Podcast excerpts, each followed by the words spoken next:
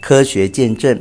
肠道菌丛可以产生对人体健康有益或有害的物质，这就要看我们喂给细菌吃什么。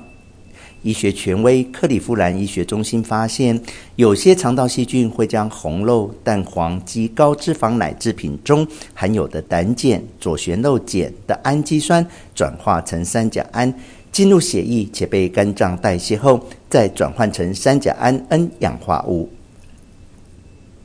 该物质是形成多项疾病的致病因子。进入血液中后，会改变胆固醇的代谢，引起慢性发炎，并会在动脉内壁上方形成动脉粥样硬块。根据多项研究，血液中三甲胺 N 氧化物浓度很高，会提高心肌梗塞、中风风险及提高早死风险，同时可作为评估罹患心肌梗塞的风险。专题：我们行为是由自己主导吗？不用说，肠道菌丛会影响身心健康，就连个性也深受影响。世界肠道健康权威，也是加拿大麦克马斯特大学研究院副院长斯蒂芬·柯林斯，长期研究肠道菌丛的重要性。在他的研究中，发现特别培养的无任何肠道细菌的小白鼠非常鲁莽，也不忌讳任何危险行为。接着将正常细菌移植到小白鼠肠道中，结果发现到原来很鲁莽的小白鼠行为转变为非常正常且谨慎。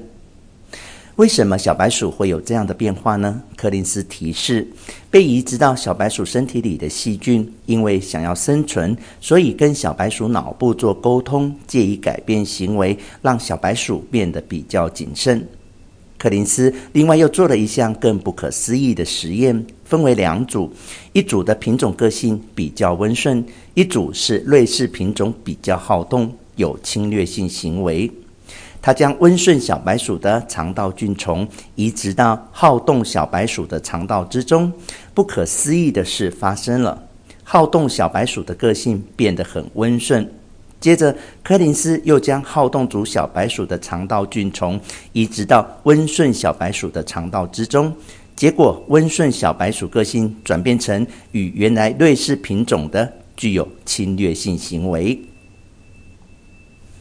当然，发生在小白鼠身上的事情，并不代表会一样发生在人类的身上，但会让我们想到一些相当有趣的议题：身体到底是谁在当家？到底是我们自己，还是在人体内共生的微生物呢？美国国立精神卫生研究所主任汤姆·因瑟尔表示，该议题对于人类自我意识的研究具有重大含义。从 DNA 角度来看，人体内微生物成分比人类细胞的成分多太多了。科学见证，波士顿大学曾经进行一项同类型最大的研究，研究时间长达七年，共有两个组别，一组人数共计九万七千名，对象是曾因罹患大肠激躁症求诊，因而发现忧郁症。偏头痛、纤维肌肉痛的病人，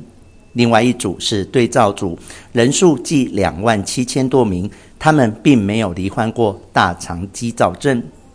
研究显示，那些曾有大肠肌躁症的患者，比没有大肠肌躁症的患者罹患忧郁症比例多出百分之四十，偏头痛比例则高出百分之六十，而纤维肌肉痛多出百分之一百八十。过去也有些研究人员对于大肠肌躁症会影响忧郁症、偏头痛、纤维肌肉痛有做联想，但并没有这次大规模的研究来证明其间具有如此的紧密关联性。